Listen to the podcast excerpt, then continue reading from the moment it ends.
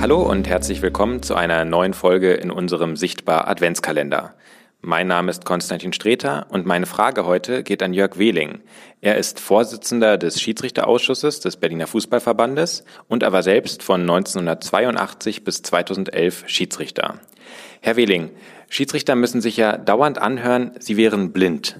Gab es das jemals, einen blinden Schiedsrichter?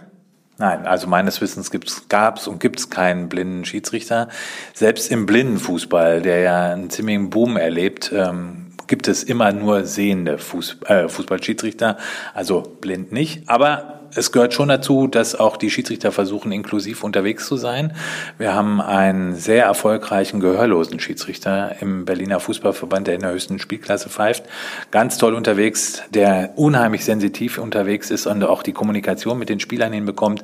Also blind nicht, aber äh, alle anderen Möglichkeiten bestehen schon bei uns.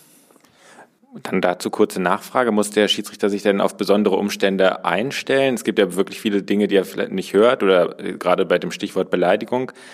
Ähm, nimmt er das auch wahr oder gibt es da andere Möglichkeiten? Der nimmt das wahr, der kann auch äh, sehr gut die Lippen lesen. Das ist zwar sehr konzentriert dann, aber äh, er kann die Lippen lesen. Und für, die, für das Umfeld, also für die Absprache mit den Assistenten oder so, haben wir immer einen Übersetzer dabei, den wir auch finanzieren, so dass ihm da eine Unterstützung auch gegeben wird. Oder die Aussprache mit dem Beobachter zum Beispiel, die wird auch dann mit einem Übersetzer gemacht. Interessant. Gibt es denn, was die Sehfähigkeit angeht, äh, bestimmte Ansprüche an die Schiedsrichter oder müssen sie dort spezielle Normen erfüllen? Etwa, wenn sie die Schiedsrichterausbildung absolvieren oder gerade wenn es in die höheren Ligen geht, müssen sie dort Tests absolvieren und bestimmte Anforderungen erfüllen? Ja, das ist total spannend. Das spielt überhaupt keine Rolle. Also es gab mal so eine Maßgabe, die ist, glaube ich, auch immer noch, wird immer noch umgesetzt, dass in der Bundesliga kein Schiedsrichter eine Brille haben darf. Die haben alle Kontaktlinsen oder irgendwie so eine, eine Unterstützung.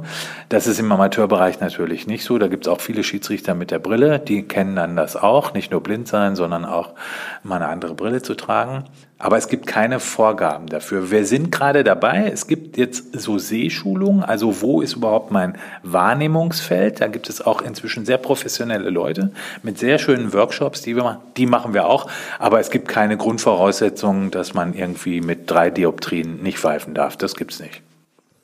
Vielen Dank, Herr Wehling, für die Antwort und oder für die Antworten und alles Gute für Sie.